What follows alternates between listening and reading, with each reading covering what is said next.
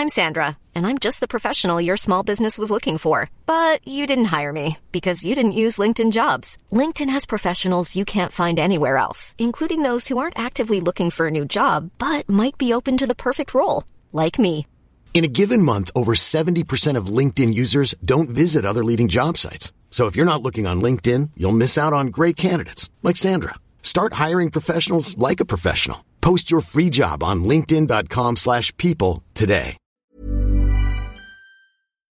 以下节目包含成人内容，请在家长指引下收听。欢迎收听文化土豆，我是伊康糯米。得知诗人艾略特批评他教育水平堪忧，对古典文学一窍不通之后，英国的演员、剧作家、作曲家、导演、制片人 Noel Coward 诺埃尔·考沃德机警地反驳说，在第一次彩排的时候，会不会翻译西塞罗又有什么帮助呢？考沃德的代表作品《Private Lives》私生活，粗暴的总结来说，可以说是一部呈现夫妻矛盾或者两口子吵架的剧目。虽然没有易卜生的夫妻矛盾剧《玩偶之家》那么有先锋性和影响力，但是几十年后，在我自己看来，保质期要长久很多。考沃德的私生活是这期文化土豆调戏栏目的话题，我们依旧。欢迎戏剧翻译、机器和历史学者方照分别从北京和深圳说反了，深圳和北京和我们连线聊天。大家好，大家好。像我们上次介绍的一样，这个调戏栏目的剧都是 Gigi 策划的，所以第一个问题还是抛给他。呃，当时选这部剧其实很重要的原因是，Gigi 想向听众们介绍 Noel Coward 考沃德这位剧作家和他的这个剧。先给大家介绍一下这个人，然后他在这个戏剧界处于一个什么样的位置？嗯，好的。然后 Noel Coward 卡沃德，他的别名是叫大师 Master，为什么呢？因为他写了五十套，至少五十套戏剧、话剧，四四百首歌，数本散文、诗歌集，然后还拍过二十多套电影。那这个人是一八九九年出生。一八九九年的十二月，所以他还是上上个世纪的人了，嗯，然后他是一九七三年才过生的，就是他七十几年内写了嗯这么多东西，嗯，但是其实他更多的大部分的那种创作是应该是在二十年代、三十年代跟四十年代的时候，集中在应该说是他二十几到四十岁。左右的时候，四十来岁的时候创作的。他出生在伦敦的西南的那个近郊，一个叫 Teddington 的地方。家庭其实属于一个中下产的。的家庭，如果熟悉他的作品的人，可能会以为他是来自英国的上流社会，因为他写的歌曲啊，或者是写里面的那呃话剧里面的人物，一般都是中上层的社会，可能就是一些阔太太跟一些年轻人，就是各种胡问的胡问的事情，然后有点搞笑，也没什么。不是特别的那种社会性，或者是有一点轻佻无聊的那种感觉，啊，因为大部分都是那种轻喜剧，但是其实就是跟他本身家庭的出生是完全不一样的，嗯，他母亲那边就是有蛮多那种海关呃海军的关系，这个是跟他后来拍的有一套电影是关系蛮大的。但是这个我们今天就不说了，他就是二战的时候拍过一拍一部就是那种爱国电影，嗯，他是小时候他母亲已经一直就是望子成龙了，就是小时可能这几岁十岁的时候就已经送那个童年的 Noah 去上芭蕾舞课，然后十一岁的时候看到报纸里面在找一个男童的那个演员，然后他们就去个 audition，然后也成功了。自十一岁开始，他就基本上在舞台上过了生活。十几岁的时候，因为他在舞台当演员，就是开始也接触到上流社会。然后那个他接触到这些人物，慢慢就慢慢变成他后来写剧的那个养分。但是他基本上都是演演那种大配角，他没有。演主角的机会，所以他自己就决定写剧给自己演当主角。二十四岁，一九二四年，就是真正写了第一出是又卖座又受赞赏的戏，叫《The Vortex》，就是传呃漩涡涡。然后当时那个戏还是蛮呃让社会是蛮轰动的，因为他是讲一个二十出头的呃男生，他是吸毒的，然后他妈妈是一个迷恋。比他儿子还年轻的男子的一个 一个贵妇，所以嗯，就是吵架，在卧室里面吵架的那种感觉，就是这样两个小时。但是你要记得，那个时候一九二四年，英国社会还是很保守的，这种所谓的上流社会的人的那种凑事。不会拿出来这样当面说的，而且英国那个时候还是有一个 censor，还是有每一套话剧要上演的话，还是要经过一个审批。这种主题的东西就是，但是他应该是很厉害，他这个好像没有说要在私人会所里面演出，他好像还是能在公众的地方演出，所以他还是过了审批。呃，然后就是到我们的这个话剧《私生私生活》（Private Life） 是一九三零年写的，然后这个剧是在上海的和平饭店里面完成，因为那个时候他在游亚洲，然后他是来了上海的。我记得是他的自传里面写，他到了上海之后就是生了一场大病，然后好像在上海两周就是没有离开过和平饭店。这一段时间就是二三十年代，也是他最多产的。现在还会演的那几套戏，都是这段时间写出来的。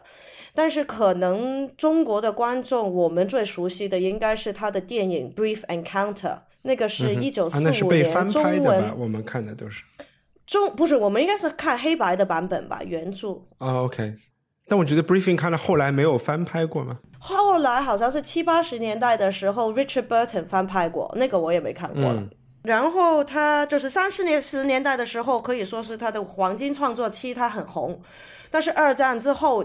呃，英国被打得很伤，基本上就是伦敦已经是面目全非了。他做的那种轻喜剧已经不再受欢迎，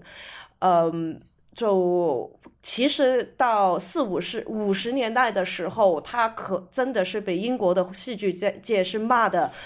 一文不值的，因为当时，嗯，这个是连到我们第一套戏这个 Arthur Miller 的那个 Crucible 了，因为当时美国在二三四十年代的时候出现的剧作家都是像那个米勒。或者是那个欲望号街车的那个呃，Tennessee Williams，他们都是讲一些很平民百姓，可能甚至是低下阶层的生活里面的各种的困难。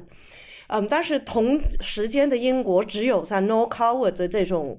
上层人的一些。生活上的小问题吧。二战之后，在英国整个剧场都开始在反思，然后可以说是最著名的一套戏，英国就是把整个戏剧的那个转向的，就是一九五六年的《Look Back in Anger》，愤怒回首，这个是 John Osborne 写的，开始了英国所谓的那个 kitchen kitchen sink drama，都是在厨房 里面洗洗菜。而演变出的一些呃家庭的斗分吧，可以说跟 Noel 的呃的戏剧是完全另外一个世界的人在另外不同的事。他基本上五十年代也没有人理他的了，就是只有被挨骂的那个那个时光，他就去了美国，不停演演在演在拉斯维加斯演唱，他还保住那个名声。然后到六十年代的时候，嗯，英国的国家剧场 National Theatre 它成立了，然后把他请回来，嗯，去导演了他自己的一套戏《花粉夜》，就是 Hay Fever。那个时候六四年其实是是把他重新推上一个殿堂的位置，因为他是在英国的新的国家剧场里面演的第一个活的剧作家。然后后面的事情就其实又是不流行了一个一段时间，然后到可能两千九九年、两千年，因为他是生成一百周年之后，他又有又在流行了。但是，因为那个在呃伦敦的 Westminster Abbey 西敏寺里面有不是有一个诗人角嘛？里面埋了很多纪念了很多有名的文人，他也是被放在了那个里面，就说明虽然你说他他的中后期嗯有点脱离了潮流，但是嗯呃他依然是就是英国人还是很看重他的。对，大大家很看重他，但是可有一段蛮长的一段时间，大家是不想看的他的戏。嗯哼，那你会呃为什么会想推荐推荐一个像你一直说是一个轻喜剧的这么一个作品？呃，因为我觉得其实我们之前两套戏都是比比较沉重的话题吧，而且都是根据某一些事实或者是当时的政治环境。呃出现的一套戏。然后一般可能大家看这些戏的时候，都会觉得，如果我懂那个那段历史，或者是懂他创作背后的那个呃大环境的话，我才能看得懂那个戏。但是像呃私生活 private life 的话，你再熟悉英国当时的环境，再熟悉这个剧作家，其实他对你看这个戏是没有任何影响或者是帮助的。个人来说的话，我我是很怕，就是经常你会听到人家说，哎呀，这种东西我看不懂啊，不论是艺术品啊，还是书啊，还是说话剧啊，或者是歌剧啊，因为可能这种是高雅艺术，就是跟我生活没什么关系。那但是其实有时候你去看这些东西的话，你说你看不懂，其实是你不愿意去看，或者是不愿意去打开你的心，或者是你的思想去接受他给你的信息。单就是就是简单说，就是你带了某一种期望去了，期望可能是说我很笨，这种东西我看不懂，或者是说我没有这个这个学术背景，我就不知道他在讲什么，或者是没有这个预言背景，我就不知道他做什么。但是这套戏的话，我觉得就是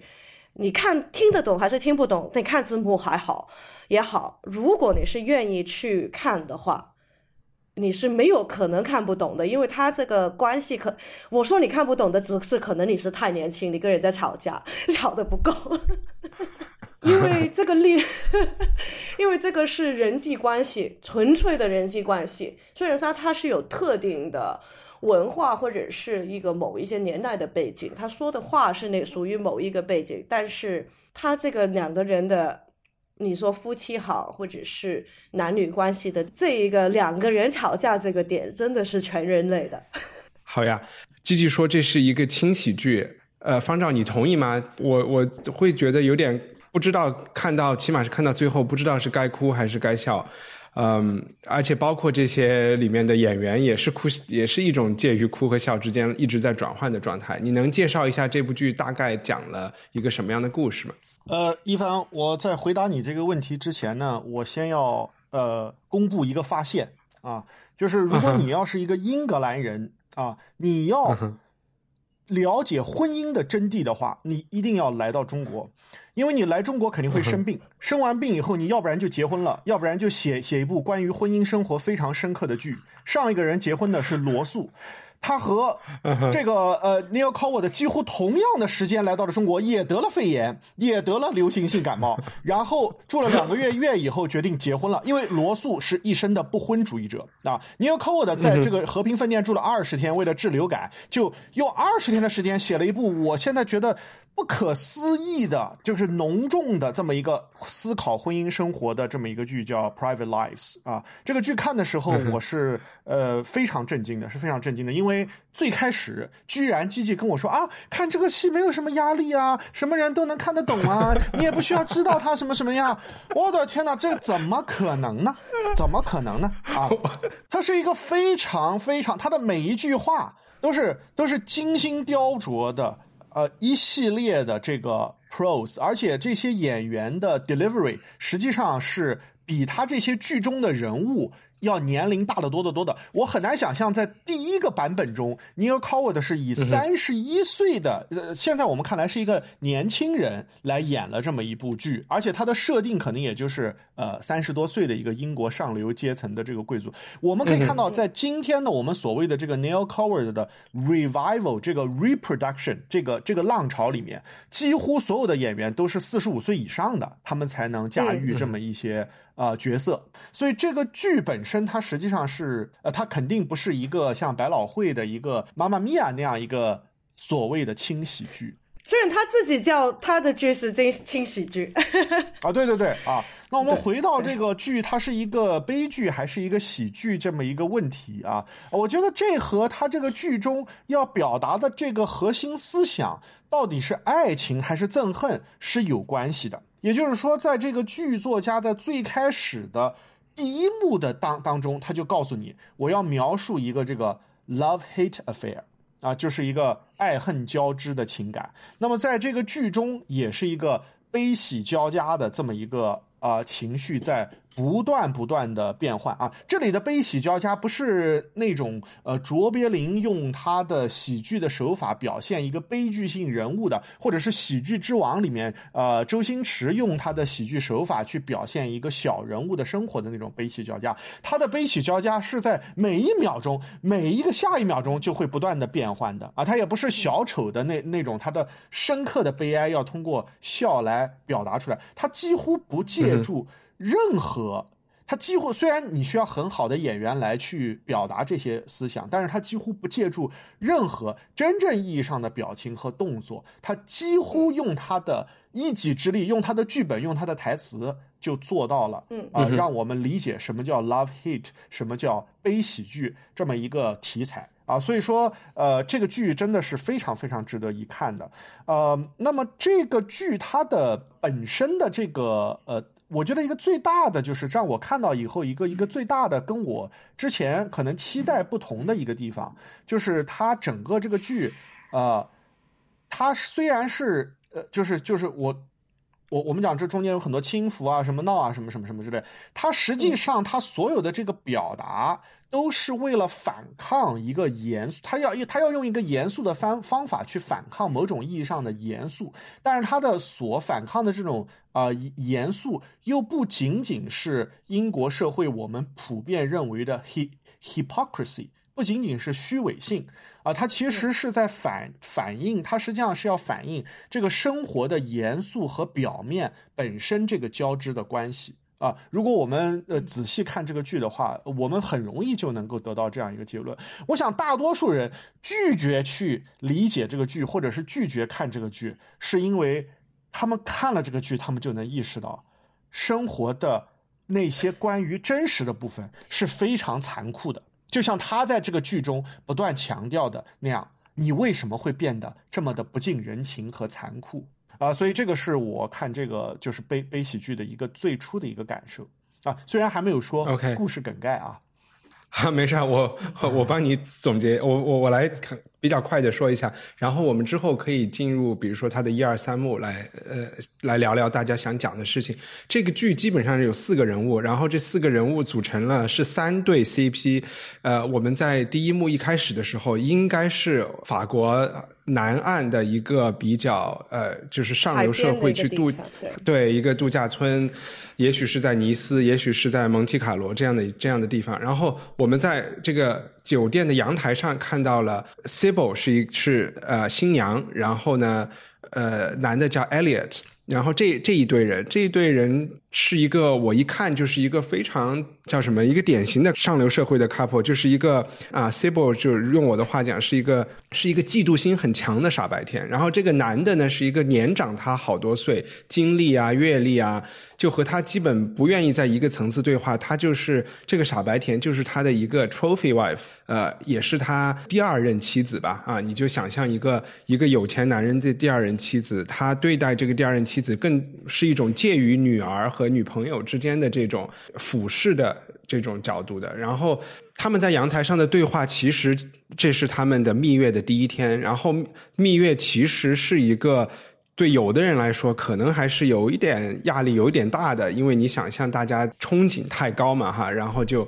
就是美好程度不一定能够达到你的期望。这个嫉妒心很强的新娘在通过谈话中就屡屡的提到了。这个男人的前任妻子好像叫阿曼达，然后他特别想知道他有没有我漂亮啊？你还没有，你还有没有在想他呀？就问了很多这种特别让男人会抓狂，甚至想把他就推到阳台下面去的这些问题。但是这个 Elliot 这个新郎还是非常的礼貌，非常的容忍和包容他了。但是也看出他的耐心基本就快被用光了。过一会儿他们进去了以后，又出来了，他们的隔壁阳台出来了一对，正好就是。这个男人的前妻阿曼达和她的新婚丈夫，他们也是在也是在蜜月，有同样的，就是另外一种可以说是不幸吧。能看出他们也不是完全，就是他们非常想要享受他们的蜜月，但是呢，这种。享受也显得特别的用力，然后也有很多他们想回避的话题，包括这个老公也想知道阿曼达之前的老公是一个怎么样的情况啊，等等，这有一个镜像的这个感觉。那接下来发生的事情就是之前的这一对阿曼达和 Elliot 他们。偶然的相遇了，在这个阳台上抽烟还是喝酒，然后他们就。私奔回到了去了巴黎，因为这个阿曼达在巴黎有一套房子。因为我们知道他们之前离婚了嘛，那在那套公寓里，他们的相处就把观众带入了他们的所谓的叫这个 toxic relationship，就是一段有毒的这个关系里面，他们是如何爱的死去活来，又是如何恨的死去活来。然后第三幕大概就是他们的现现任的这个老婆和老公。他们开车追到了巴黎来，和他们进行了一个就是全剧的高潮。一个就这么解释，就是第一幕是两队人分别吵架，然后第二幕是重新组合后的一对 CP 在巴黎吵架，然后第三幕是呃四个人在一起吵架。这是我的一个比较迅速的总结。嗯，我觉得开始我们可能对于。这个历史背景其实没有什么历史背景了，但是唯一我觉得值得一提的就是三零年是股灾后啊，就是嗯二九年发生的这个股灾，三零三零年还是一个很严重的经济危机，还在走下行的这个这个时间，所以这一部剧它讲的这些人的这种生活，我们基本可以理解为唐顿唐顿庄园式的这个生活，它也是一个。和当时的社会经济情况是提供了一个非常大的反差的，它的受欢迎有逃避主义的这种，我觉得可能有这这一方面的原因啊。大家去看这部剧就可以不去想现实中很烦的事情，我们去看一看啊这些有钱的上流社会的人他们的烦心的事情，来帮助我们啊忘掉我们自己烦心的事情。历史背景其实就嗯没有什么太大的关系，就是因为这套戏就是你进去你只能像一张白纸或者是海绵，他给什么信息你尽量吸吸吸吸吸，然后你有一些人没什么吸不到什么笑了就走了，有一些人可能笑完就就是一边笑一边哭，嗯，但是他写的这种内容的话。我感觉好像，其实英国在那个年代还是蛮多作家，或者是我看的人写的内容是有点像的。比如说早期的 Evelyn Waugh，他就是写那个呃《故园风雨后》，但是那个是后期的，因为那个已经是战后写的，都是是一战还是二战之后的 b r i g h t 一战，一战，一战，一战之后，对，所以都是就是那个年代是有一堆作家在英国的，都是写可能是伦敦。的上流社会的一些爱情凡事吧，所以他这个内容是对于我来讲是跟那那像 Evelyn Waugh 之类的，呃，甚至是那个谁谁呀，叫忘了他，Jeeves 的那个人啊，那个人物写 Jeeves 是谁？P.G. Wodehouse，P.G. Wodehouse 就是这一类都是一个上层社会的，嗯，冤家故事吧。嗯哼。呃，我我是想补充一下，我为什么会觉得这部喜剧，其实我们看的这个直这个电视转播背后，一直能听到现场的人一直在哄堂大笑，然后我们也会加入进去。我想讲的那个悲剧元素，其实就是这一对人的爱情啊，就是刚才我觉得方丈说的，你觉得他们是爱还是恨？我觉得不管是爱还是恨，他们。没有办法一起生活，也没有办法不在一起生活啊！这个事情是会让你想到后来会觉得特别可悲的，而且就是如果现实中你自己有类似的经历，或者有朋友有类似的经历，这是这也就是说你年纪大一点，可能就会认识更多这样的人，你也会为他们感到挺可悲的。对，这是对，这是悲的一个。因为这这这套是真的是年纪越大。越悲剧。以前看你可能会觉得它是一个喜剧，就是哎两个人吵吵闹闹。但是比如说那些演员，他自己在采访里面也说，他看了之后，他自己在在在研究这个角色的时候，就发现。这两个人实在太可怜，他们两个人都是很吸引大家，就是从这个身体、玉体，就是相貌上，到这个嗯思想上，或者是那个 intellectual，或者是认知对社会的认知，他们都是很相似的。但是他们两个人是没有办法，性格上是没有办法可以在一起，因为他们太相似了，一撞起来就就爆的不得了。因为你看到。特别在舞台上，这特别明显，就是你说的艾丽娶的那个年轻老婆，你就觉得她就是笨哦，好看但是笨，就是跟她是从智力上是不能是完全是不平衡，也没有一天会平衡。然后那个女的 Amanda 娶呃嫁的这个新的老公，她也很明显把她装装装呃。扮成一个比较土的，也是比较没文化的，相对来讲就是等于就是一个土豪的那种感觉，就是 OK 而且钱不是在城里面赚的，跟这个时代有钱的女生你们也没得比啊。那我们干脆就进入第一幕的这个我们看到的新婚的新婚燕尔这两对在蜜月上的人，大家有什么？呃，其实吉吉你就正在讲了，我结果打断了你，你继续啊。嗯，没事，讲啊，已经没事了是吗？啊，就是关于这两对描述出来的这种感情状况，我的感觉是这样的，就是也是猜测了，就是说，其实他们分别结婚的这两，就是这个傻白甜和那个和那个你说的有点土的这个人，你是说他是有点乡土是吗？我都会觉得他们是两个很有钱的。呃，他应该是 new money 跟 old money 的的区别，我觉得是。这是因为你觉得，呃，那个就是阿曼达的新老公，他人比较正派，然后比较讲礼貌，然后讲讲这种绅士风度，然后你认为这个是一种中产阶级比较执着的道道德观，是吗？他其实就是中产跟高产，对他，他他是有，他也有钱，他但是他应该是他自己赚来的钱，或者是跟 Amanda 是继承钱的那种人的态度是完全不一样的。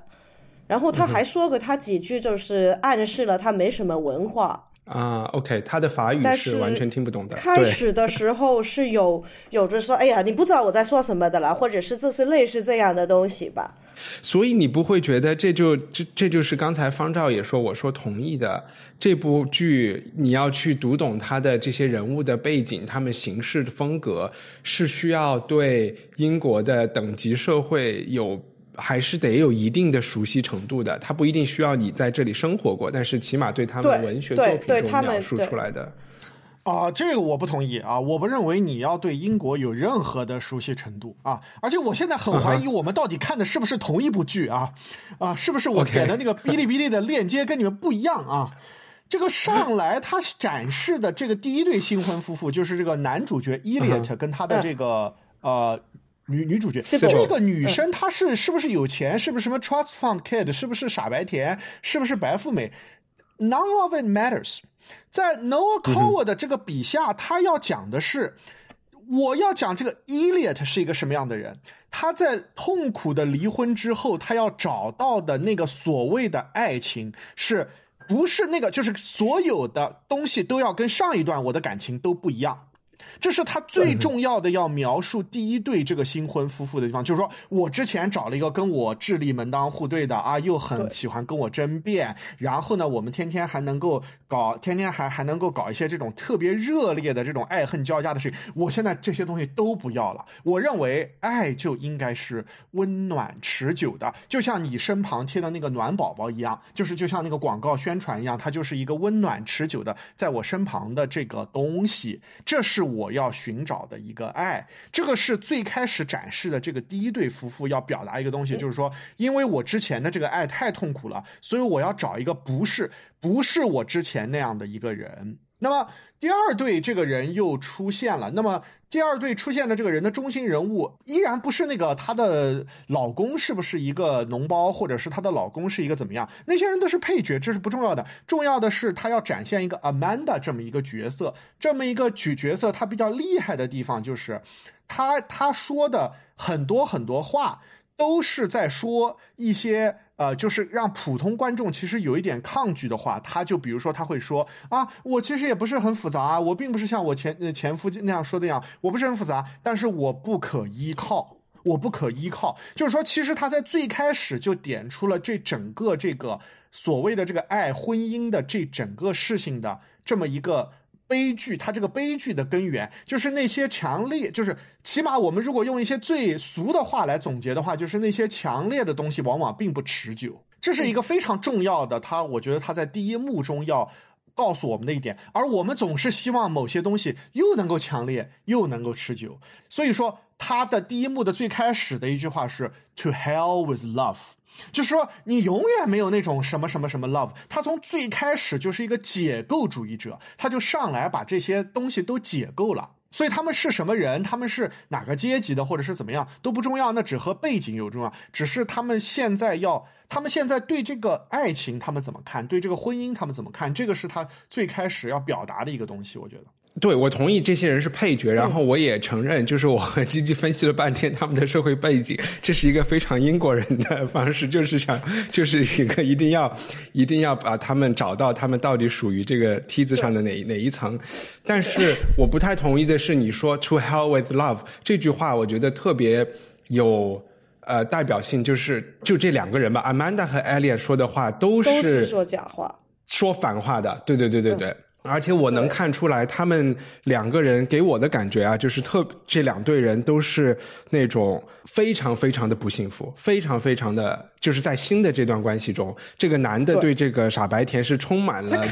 呃怨恨，都太看不起就是根本不耐烦。对，而且我都怀疑，这是我都觉得他作为 Elliot，后来我们对他的了解，他都不太可能去尝试这一种婚姻。然后，作为那个女人 Amanda 来说，她完全在伪装自己，但是她又不能完全的伪装自己。她说的那个 I'm unreliable，就是那种她伪装自己都伪装到一种自己都受不了了，然后再突然蹦一句话出来说，一定要表达一下自己真实的样貌是什么样子的。其实前两幕是向我们展示了两个在我看来非常不不幸福的呃婚姻，而且是某种程度上是。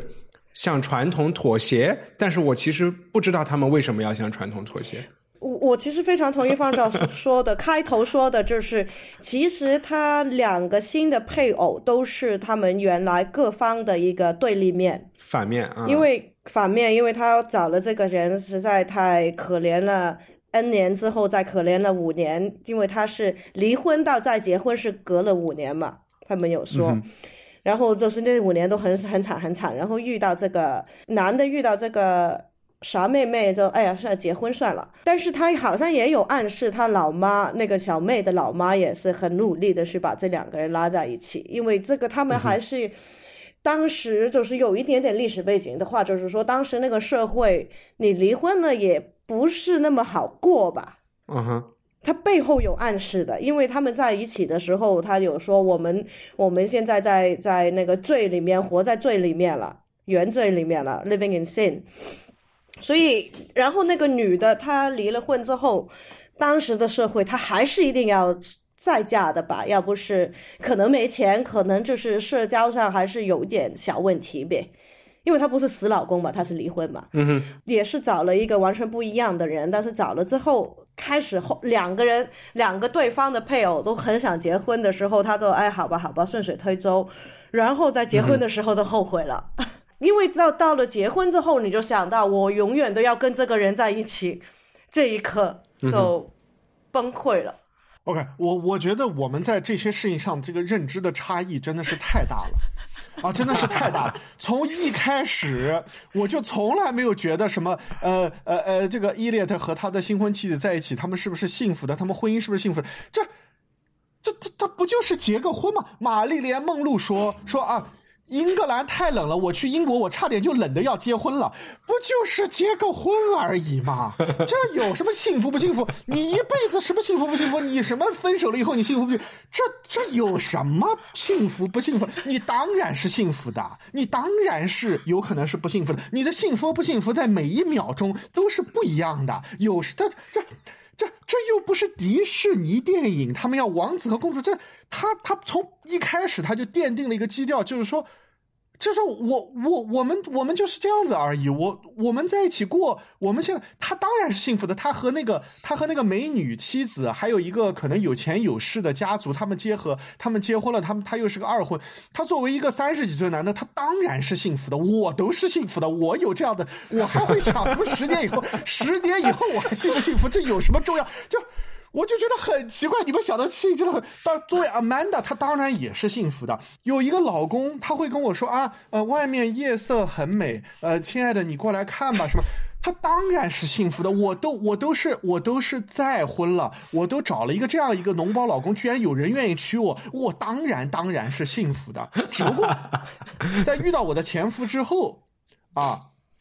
这个。就不一定了啊，这个就不一定了啊，这就不一定了，因为呃，你的原来的那那些幸福感迅速的就被就被取代。就我们可能喜欢一些东西，但是当那个更喜欢的东西出出现的时候，我们喜欢那些东东西就变成了那个那个另外那个东西的反面。它每一秒钟都是不一样的，他们当然是幸福的了。呃，我觉得这个第一幕实在是 太有趣了，所以就老老老要说，我还想就是再加一点，就是说，虽然我刚才讲这两段新新的关系是传统意义上的关系，就是说有一点将就的关系啊，作为这个两个二婚的人来说，然后他们对待这个关系可能也就只是付出百分之三十这样的一种状态，但是和他们结婚的这两个。刚才说的这个傻白甜和脓包这两个人，我反而觉得是对对婚姻和和比如或者是真爱或者是这个东西是有很大的期望的。他们是百分之百投入，是 all in，一定要把这个事情给搞好的。所以和二婚的这两个人形成了一个对比，就是二婚的这两个人可能更多的是像方照这样说的：“我 OK，我们就差不多就行了啊。”但是就是第一次度蜜月的这两个人是万分激动的。本来，Ali 跟 Amanda 其实他就是心里还是窝着，就是心里还是想，有时候想着另外的那个人，但是，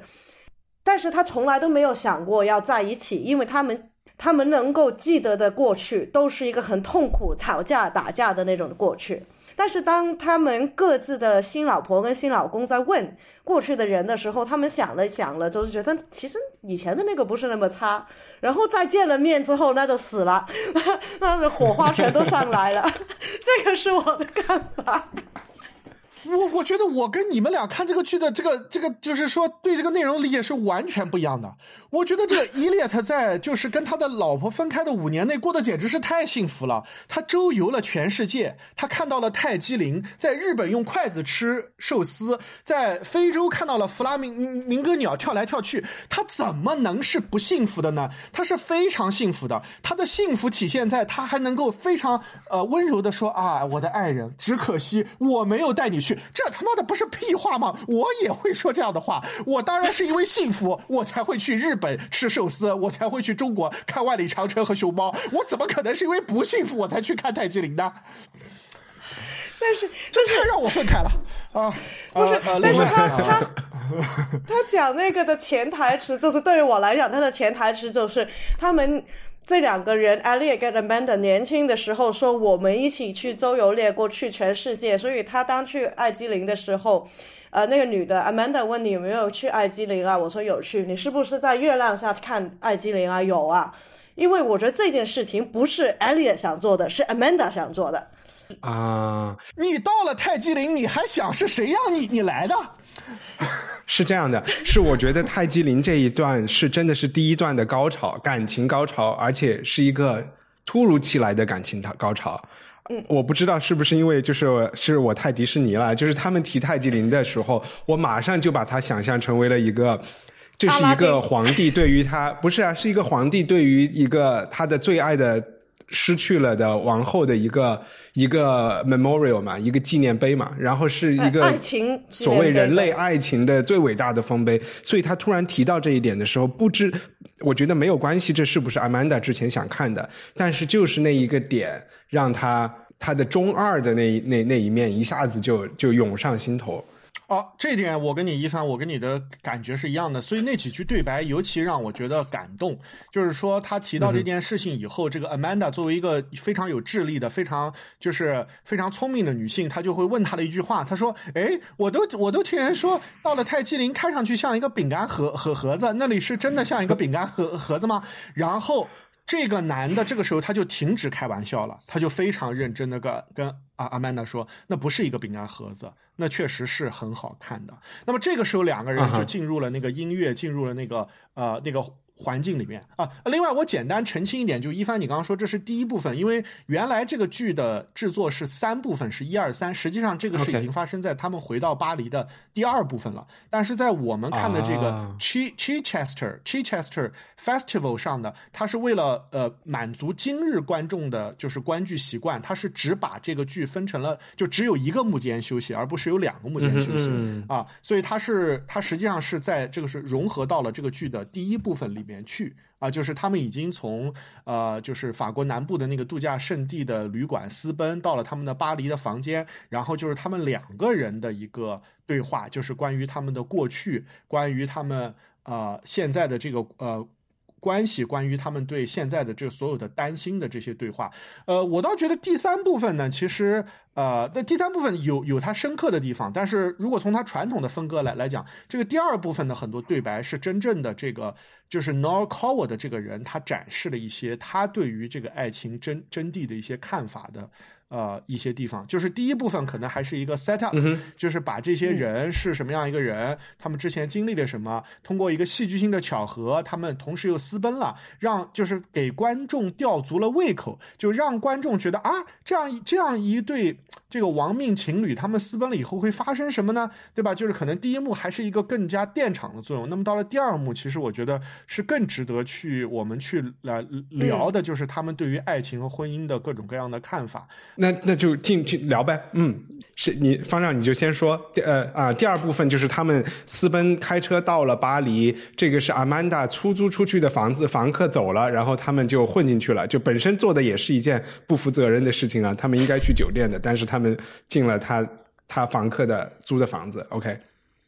对，就是我觉得，其实，在整个这个它的整个这个环境啊，包括它展示的那些墙面上的绘画，他们不断不断的在抽烟，不断不断的在喝酒，呃，其实他要展示一个就是非常享乐主义的这么一个画面。这个享乐主义的画面本身就让人有羞耻感。然后他们上来讨论的第一个话题就是他们的羞耻感，然后他们是以开玩笑的方式在讨论这个。话题的说，哎呀，虽然我们俩是私奔的，虽然我们俩是新婚第一晚就把别人给抛弃了的，但是呢，天主教徒会祝福我我我们的，因为起码我们俩还是结过婚婚 婚的啊，对吧？啊，在天在神的眼里，我们的离婚是无效的，是这个意思啊？对，是他是讲了这么一个意思，但他讲这个话其实是开玩笑的，因为他们俩都呃，他们更不要说信天主教的神，他们是其实什么也不信，他们既不信神，也不信魔鬼啊，在他们这个调调笑的过程中，有很多这样的。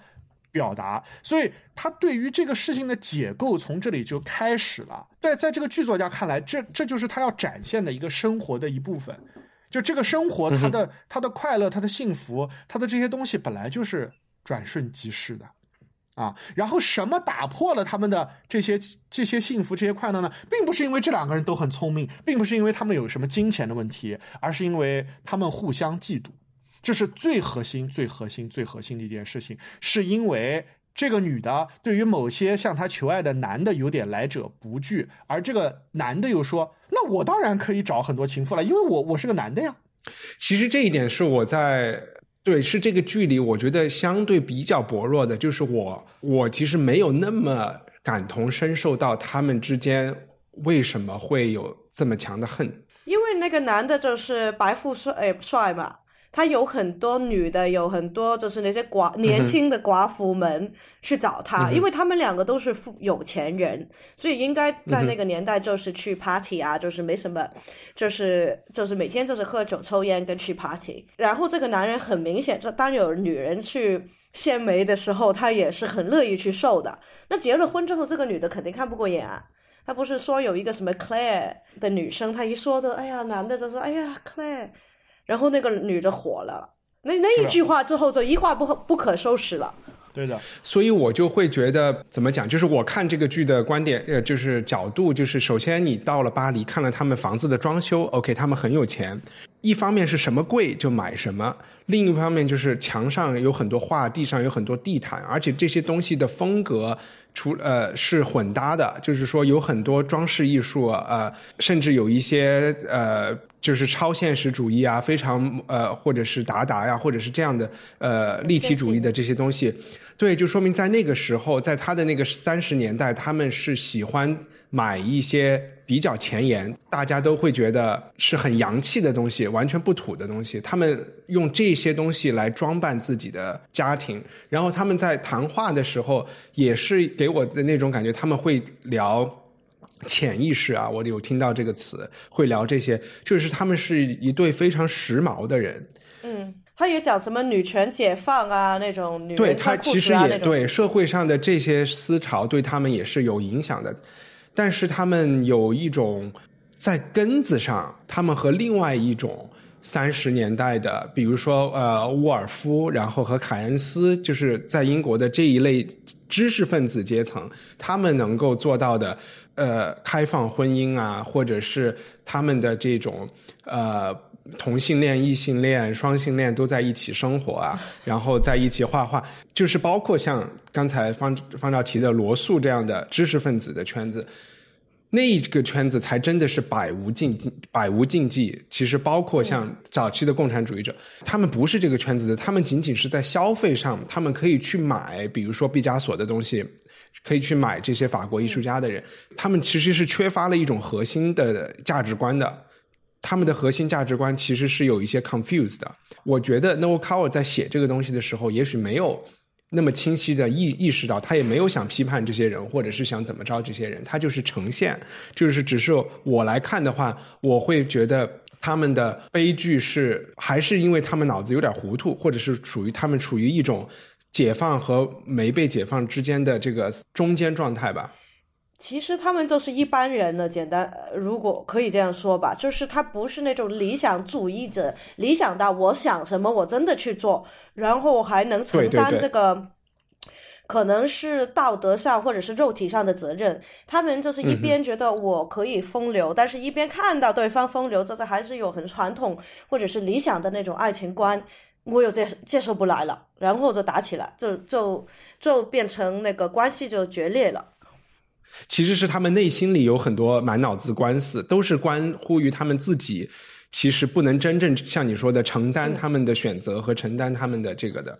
他们不普通的地方就是说，他们可以通过买东西、通过消费来让自己看似非常的摩登。嗯，就是有有这个感觉吧？嗯。就是对于我来讲，就是他们就是一个很正常普通人的爱情观，跟今天的区别其实不是很大。就是就是你觉得了，嗯，就是结婚了，或者是男女朋友了，另外的那个人就是不能跟任何其他人在一起。然后就算是人家送上来，他不明显拒绝的话，已经是犯错。然后这个事情应该是很多人发都在身上都有点同感，或者是周边的人也见过。现在方照的表情无比严肃，然后我我们我们可以重新开启一条路线。方照有什么？就是我们现在是决定把第二幕、第三幕混起来聊了，对吧？啊，我其实可以顺水推舟的说一下这个第三幕发生了什么。因为第二幕的呃开始是他们在谈论这件事情，后面他们就因为彼此嫉妒就吵翻了。啊，不仅是吵翻了，而且是双方大打出手，呃，打打的把这个整个公寓打得一团糟。那么就在这个大打出手、这个公寓一团糟的时候，一直在寻找他们俩的这个，就是他的新婚妻子 Sibyl 和他的这个新婚丈夫，他们俩同时的出现在了这个法国公寓的门口，因为他们终于通过各种各样的办法找到了他们俩是私奔到了这个巴黎的公寓里面来了。那么第三幕的这个呃开场的节奏呢，本来是比较缓的，是由这个公寓的法国女佣来了以后，发现公寓里面一团糟，然后每个人都睡得非常的啊不自然，然后呢一一的把每个人唤醒，然后他们四个人要共同面对之前发生的这些事情开始的。啊。然后我觉得第三幕中呢，就是最开始呢。就是处理的特别好的一个地方，我觉得就是他是怎么把这个啊两个配角，其实慢慢的也把他们呃身上的弱点也好，或者是优点也好，都给展现出来的。然后他把这个剧从一个看上去有已经像一个悲剧的这个不可避免的这个结尾去收束的时候，怎么把把这个剧又拽回来了啊？我觉得这是一个啊成功的地方，因为他们俩在第二幕中已经谈到了，如果我们被发现了以后，肯定要啊。离婚啊！离婚了以后，我们俩很有可能要再婚啊！但是实际上，第三幕他们每个人谈了一番以后，基本上他们达成的一致就是，我们要当之前的这一切都没发生过。我们我们我们这个婚姻关系还是要啊维持着。然后我们会有一年，比如说或者一段时间的实验期，或者是我不会主动跟你去提出离婚，你我我们先要试一下这这样一个事情。他们他们是进行了这么样一个讨论啊，从情节上来讲是这样子的啊，然后在最后呢，他又呃给我们写了一呃一段意料之外的高潮，就是在千里寻夫和千里寻父的这个过程中，本来携手一致的这两个人，在终于找到了彼此的丈夫和妻子，发现是他们俩私奔了以后，他们本来是站在同一个战壕里面的战友，现在他们俩就进行开始了无休止的互相指指责，啊，就是这么这么一这么这么一段话，我觉得这这几段写的都非常非常好，都是都是值得讨论，或者是。呃，就是就是就就就就是值得每个人去怎怎么样去看，怎么样去看这件事呢。在四个人的这个戏里面，我最能够 identify 的，就是感同身受或者自我认同的是那个脓包形象。因为我来讲有几个点，第一是这个脓 脓包形象，他特他在紧张的时候就开始收拾屋子啊，然后呃。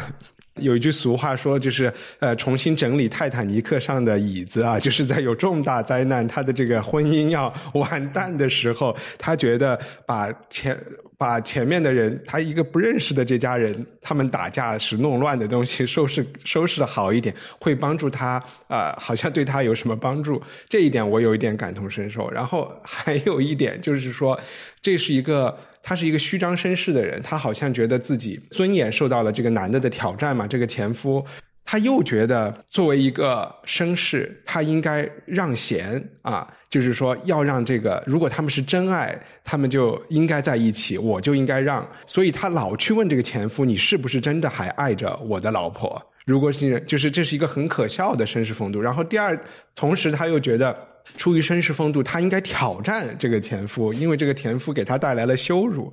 他又是一个真正说要打一架的时候，他又是没不能真的撸起袖子就和这个人干一架啊，他又没有这个这个身体上的这个这个冲动去真正打架啊。我我还是觉得他身上的很多弱点，我是可以感同身受的啊。然后另外一个我觉得蛮有趣的点就是。中间突然放了一段，就整个这个剧，我们讲它是一个轻喜剧也好，闹剧也好，突然出现了一段现代舞，就是 Amanda 和 Elliot 独处的时候，他去唱片里放了，就是他的这个唱片，我觉得也就相当于是今天的蓝牙耳机，就是很高，他们家里有很多高级的器械，放了，我感觉是斯特拉文夫斯基的《春之祭》，我感觉就是说 Amanda 的很多东西。他必须通过这个非常原始的这个音乐和舞蹈，像野人一样的跳舞来表达。他其实就是他有很多表达不出来的这个东西。这个和他刚才我讲的，就是他的那个，他虽然俏皮话，满嘴俏皮话，我们看起来觉得他们特别聪明，在他在他那个阶层是一种 cliche，是一种。他他不是真的有什么特别的，就是这个是他那个社会阶层，这个这种教育的人会这种表现，因为这个是潮流上的一种表达方式，或者是一种套路。其实就是他们两个的这种俏皮话，最后翻译下来都可以，其实都是 boring，就是这个啊。其实简单说就是，比如说以前，呃，我不知道，至少在香港了，我长大的时候。就是大家讲中文的好好的中国人里面都是要用英文字的那种感觉了。对于我来讲，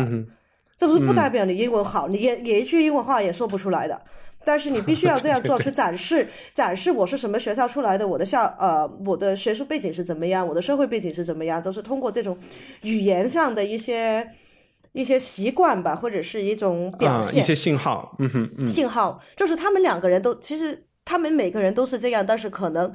呃，男女主角这一方面是特别明显的。OK，那你们会觉得这四个人中，你们比较感同身受的是是哪个人？那我肯定感同身受是 Elliot 啊，那是当然的呀，他所有的话都是我可以说出来的呀。那你会觉得他就是他他他说在那五年中周游世界的五年中，我非常幸福啊。但但是这一点我也相信。不同的人，我那个时候幸不幸福是不一样的。嗯，主要看幸福的作用。就是那个脓包对这个 Elliot 他们是有一个批判，就是说他用了一个词，就是说你是一个非常 flippant 的人，Don't be flippant。我就想说，你会认同他的这一方面吗？也就是说，他遇事他是躲闪的，你明白吗？就是他都是不正面，对他不正面的面对和回答任何问题，他都去跟你说一个另外一回事情，把这件事情扯得更远，或者是开一个玩笑，都是那种耍小聪明的，是这样不面对现实。对，所以我觉得这个不是，哎，这个其实也有一点方照啊，但我不知道 你自己怎么看。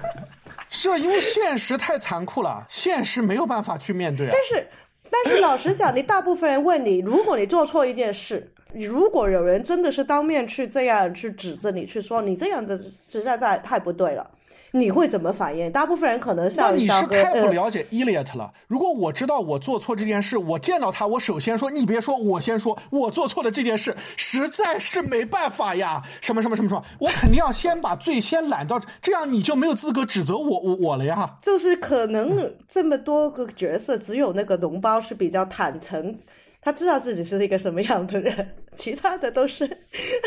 对他，他最开始不是有不是有一个这个最开始的一个一个表一个台词，我有一点忘记那个，就是说他是怎么说那句话的了。但是如果我们套用在你刚刚说的这个坦诚的这个事情上来来来说，我觉得 integrity is overrated。呃，好，感觉聊 聊聊就是聊这这一段又聊死了。轻蔑是是是一种你保护自己的方式啊，就好像嗯道德也是 Victor 或者是 Sybil 要保护自己的方式一样。嗯，应该说是他，他比较坦诚的，就是说他的面对方式，就是说我知道这个问题，我没办法去面对，我自己也知道，然后他就没话说了，因为他他脑脑脑子不是不够其他人灵光，然后 Elliot 跟 Amanda 他知道是这个问题。他也知道问题在哪里，他也知道他错在哪里，但是他脑子比较灵光，嘴巴也比较油的话，他就巴拉巴拉的炸一下就把事情炸到另外一个情况去了。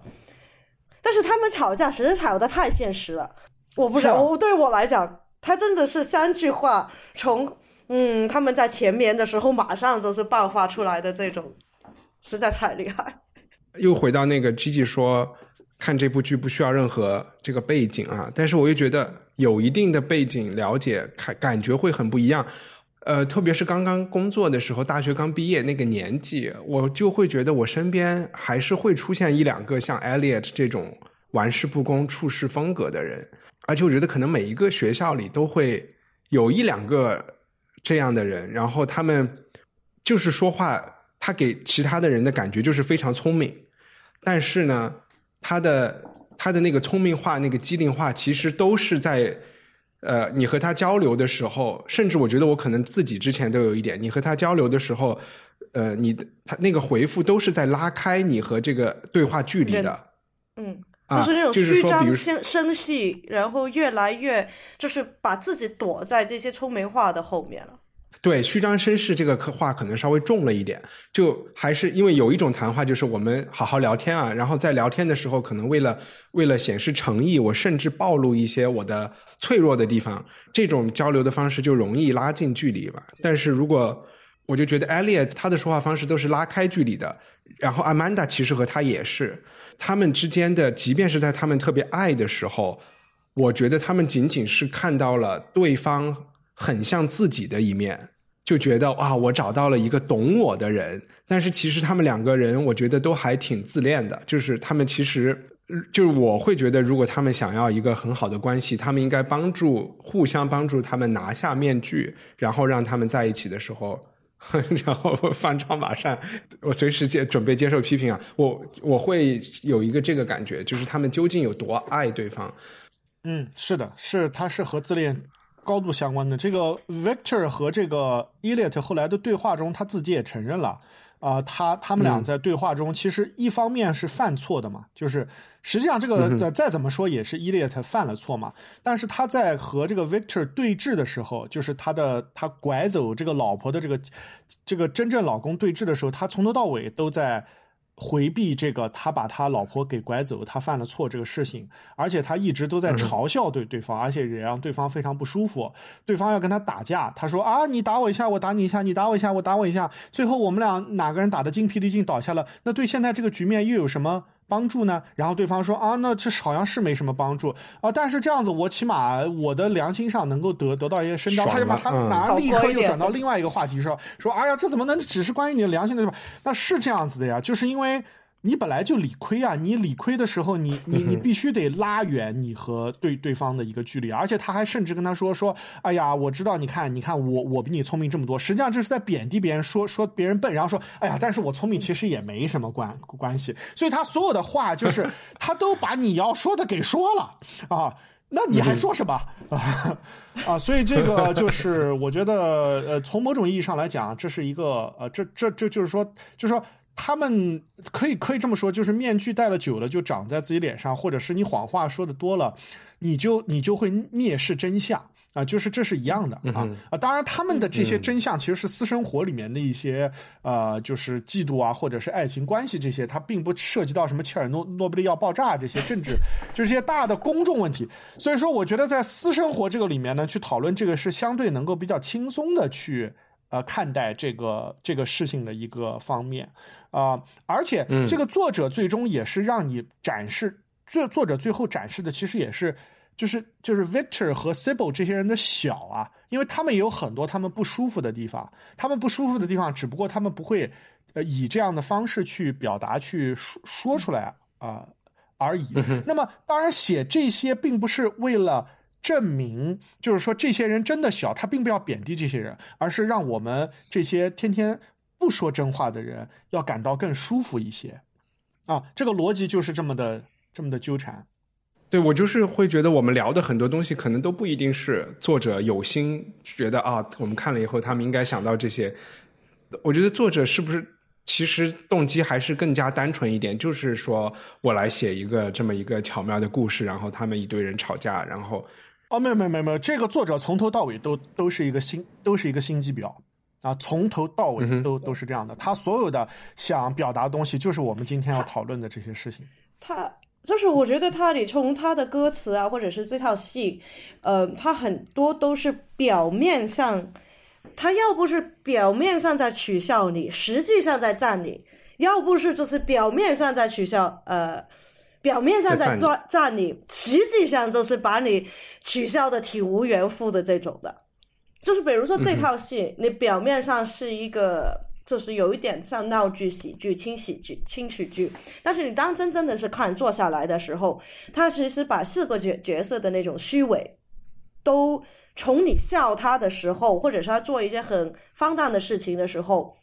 他都隐隐的，就是至少是表露出来，他不是很明显的在扒开、揭呃展展示出来，但是他是有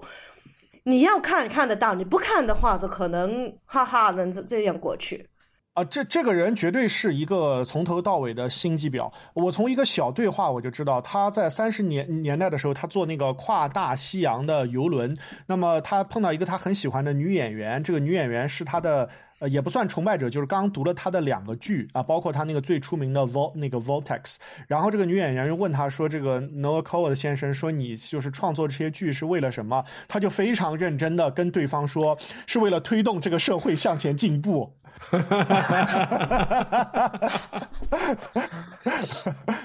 我，你为什么会觉得这是一个心机婊呢？就他写这些东西，当然跟这些东西都没有任何关系，是因为我要生存，我要赚钱，我就知道这件事情，我就觉得这些人好玩，我要取笑这些人。但是我面对这个女演员语言的时候，我就要故作认真的跟她说：“小姐，我写这些剧是为了推动这个社会向前进步。”我都能想象到一个英国人说这句话的时候的语语气。呃，另外一个我关于这个剧的一点，就是可能刚刚我们都没有谈到的一点是。呃，为什么我看这个剧有一个不同的感受？就是其实之前看啊，就是呃干锅或者是看这个凯撒，他们都都有点大制作，都有点像那种现代电影。但是看这个剧，第一次让我觉得我是在看一个话剧，就是它不是 theater，它就是一个普通的话剧，它就是像那种柏拉图的理想型的那个话剧的理理想型，它只需要几个演员，它最重要的是台词，最重要的是演员的台词。功力，它不需要什么布景，它也不需要时代背景，它只需要两个部分，一个是有人在演，一个是有观众在看，这就是话剧那个最简朴的那个形形形式，它就够了。它不需要历史，不需要莎士比亚，不需要奥赛罗，不需要什么东西，它就表达一些跑来跑去简单的情感。那这个体验非常好，我觉得。你说的游轮上的那个话，我补充一句，我会觉得，因为 Noah Coward 是一，他其实一生都有一个同性伴侣的嘛。然后，但是在英国那个社会，当时他的这个身份是属于私下公开，大家都是就是不提啊，就是出于礼貌不提这件事情。但但是谁都知道，我相信他在写，比如说像说 Vortex 那个剧。呃，里面有很多，就是这个妈妈喜欢一个年轻人，或许这个是一个讨论一个不伦之恋的一个另外一个借贷的一个东西啊。然后比如说那个年轻人吸毒，然后包括这个剧里面的也涉及了一个是不是追求爱情，你可以。你可以把它想象成为他们俩最后都是有一个同婚嘛，哈，然后他们最后要挣脱这个同婚的这个呃虚伪，然后这个谎言，因为他们也说，如果我们和他继续接，忘掉我们的爱情，这就是一个谎言。所以我觉得他说的那句话是半开玩笑啊，他内心里也也是说也有一点这个意思的啊，只不过他那个时候可能他不方便，他如果那么做他就赚不了钱了嘛，哈，赚钱也是他的一个。必有迫切的一个目的了，娱娱乐大家是一个很重要的一个点，嗯，就是特别就是回到这个英国的那个戏剧发展史的时候，就是五五六五十年代特别的时候，他是跟那些 John Osborne 啊等等人有各种各样的骂战在报纸上，嗯哼，嗯，然后他都觉得剧场是一个就是他对于他来讲是一个神圣神性的地方，就是一个你让你想象可以开展的一个地方。我不需要你把它变成一个很脏的、很脏的一个房子，然后跟我去讲一大堆政治道理。但是其实老实讲，他的戏背后上也是讲了某一些社会上的一些一些状况，或者是一些社会上的，或者是一些人生的道理。但是只不过他把它包装在一个非常之娱乐的、搞笑的、很聪明的一个。一个闪光的一个一个像像珠宝一样的那个东西里面，而就是像 John Osborne 的那些，都是真的是掏开来，血就是血，肉就是肉，就是这样的，你看呗。但是实际最底层，他们想说的事情，不是差距离不是那么远，只不过一个是讲政治，一个讲人性。然后其实虽然说 John Osborne 那些人也也把他骂的挺厉害的，就是后特别就是七六七十年代写。回写五六十年代英国英国的戏剧史的时候，真的是被 Noah Coward 跟那个 Terence Rattigan 是被人家评的真的是一文不值，包括那个 Kenneth Tynan 也都是在骂的。但是他那个语言，就是你说他那么这么，呃，这么多层次，我表面是说什么，背后是说什么，就是说话非常之快，然后他也很快的可以从这个比较。比较温和的语气，马上变到吵架、是杀人、打人、扔东西的这种节奏，其实它也影响着，或者是那种很锋利的用词，它都影响着像 Osborne 啊，或者是 Pinter 的往后他怎么写的那个，都是其实这他们都是受他影响过来的。对，因为你知道，明天英国就要投。英国明天要投票嘛，然后所以看这个剧也会让我想到脱欧，然后和你讲的这个他是古代人也有关系。我就觉得英国始终是有点难完全的走出古代，和中国一样啊，就是走出这个。相对的传统的这个呃看待世界的方式，嗯，就是说刚才在那个开场白里我也讲易普生嘛，我我就觉得易普生的那个，比如说你现在看《玩偶之家》，当时啊娜娜出走了是一件很了不起的事情，全中国人都在说娜娜出走，但是现在我们就会觉得 OK，我现在看《玩偶之家》，我只会觉得 OK，你是在一八几几年做了这件事情很了不起，但是我现在在看这件事情，我就觉得我们都翻篇了嘛，就觉得没有那么。没有那么好看，但是你现在再来看这个《私生活》这部剧，虽然比那个还晚几十年，你都会觉得还蛮有意思的。对，就是欧洲大陆的人喜欢搞的，就是他他们他们的文艺界。我记得以前也还有一个呃，也是十九十九世纪末二十世纪初，Arthur Arthur Schnitzler 还是谁，就是第一个演床戏，演很多 couple，然后带人回家回来睡啊，就是在。就是在剧院里成，就是这种，真的是让人看了目瞪口呆的。就是他们就是喜欢搞一些像当代艺术一样的去突破边界的。英国人对这件事情没有那么大的兴趣，也是到了你说的像 John Osborne 后期，他们才会也我相信是受欧洲人的影响，才会觉得啊，我们的文艺要为社会进步服务啊。对，欧洲跟美国了，对。这是我最后，我今天就是其实什么都没做过，就是看了一大堆各种各样的采访，嗯，然后这个是我们这个版本的 Elliot Toby Stevens，他做了一个半个小时演后的对话，然后我觉得他讲这一段他怎么去看这个台词，因为我们听他演的时候都觉得就是这几个角色他们在说这么多话都是好像很自然。这是一爆就爆出来了，但是他说，其实说这种对话虽然说看读的时候很顺，听的时候很顺，但是他说要学要念的话是非常非常难的一件事，而且就是因为它有很多很相似的地方，但是每一个字都是呃，No Coward 是想的很清楚的，这样是使使用，就是如果你很用心听的话，你会知道他每一个字选了之后背后的潜台词。然后他就是在说他怎，就是怎么去解构他这个这个呃这个台词之后再把它拼起来，嗯，他这是第一个问我为什么在说这句话，我跟谁在说这句话，我怎么看这些人，我是其实在想说什么，我现在在说的字是什么。我背后还有什么潜潜台词？然后最后的就是我作为这个我这个我不是角色的我了，现在是 Toby。我作为如果是 Toby 的话，Toby 会怎么说这句话？我会怎么跟一个人说这一句？呃，就是那个 Toby 会怎么跟其他人去说同一句话？所以他，你可以想象到他每一个字背后，他都问了这七八个问题，不单是从。角色的那个眼光去看，我为什么要说这句话？还是说我作为 Toby 这个人，我怎么把这句话说得出口？但但我我我又突然想到，Noah Coward 会特别不赞成他这种表演，因为之前好像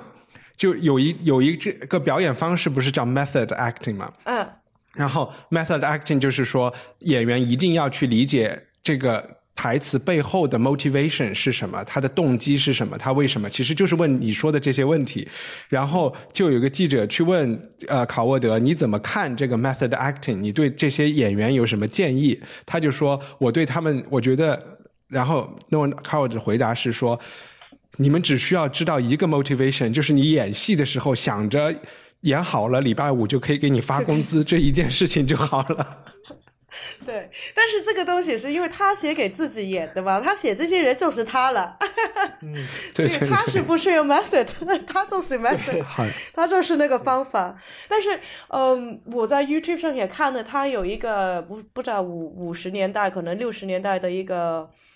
五六十年，那个是六十年代的一个访谈，就是他讲他怎么演戏，然后他说我很少演不是我自己的戏。嗯哼。因为他演的基本上是他自己写的，然后他说他不演不是我的人是特别痛苦，因为他年轻的时候有一个导演强迫他演一个不是不是他本人类型的角色，然后他后面也说他后来也是演了几个不是他自己类型的人，然后就是说我首先不能抽烟，因为我一抽烟就是 no coward，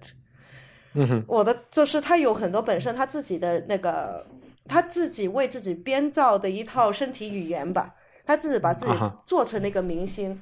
然后他就是选了一个就是那个什么为祖国服务啊那那套 in in in which we serve，他是演了一个海军军官船长，然后他这个是非常感人的，然后他就是真的是个人就是僵着这样站在那边什么都没有，他就就我觉得这个还是蛮有趣。嗯，啊，好吧，那我们今天就聊到这里。我们的这套剧的这个地址是在 B 站上面，我们也会把链接贴出来。然后那个 UP 主专门说了一个，大家不要留言，不要点赞，不要给他打赏，因为他觉得这个版权有问题，他不希望因为引起注意，然后大家悄悄去看了就好了。然后我本来已经赞了，我又去又点了一下，把它给消消去了。好呀，那我们就下下一个月的这个调戏栏目再见。具体会看什么剧，积极决定了以后，我们再再告诉大家。谢谢方照，谢谢积极，拜拜。谢谢，拜拜。希望你喜欢这期节目。文化土豆是由听众赞助的文艺潮流圆桌节目。你刚刚收听的这期是我们每月一次的话剧栏目调戏。你还可以找来之前我们聊过的阿瑟·米勒的《萨勒姆的女巫》，或者是莎士比亚的《凯撒大帝》来收听。如果你想成为文化土豆的赞助人，收到主播的邮件通讯，参加每月赞助人抽奖，请前往我们的官网 culturepotato 点 com。Planning for your next trip? Elevate your travel style with Quince. Quince has all the jet setting essentials you'll want for your next getaway, like European linen, premium luggage options, buttery soft Italian leather bags, and so much more. And is all priced at 50 to 80% less than similar brands. Plus, Quince only works with factories that use safe and ethical manufacturing practices. Pack your bags with high-quality essentials you'll be wearing for vacations to come with Quince. Go to quince.com slash pack for free shipping and 365-day returns.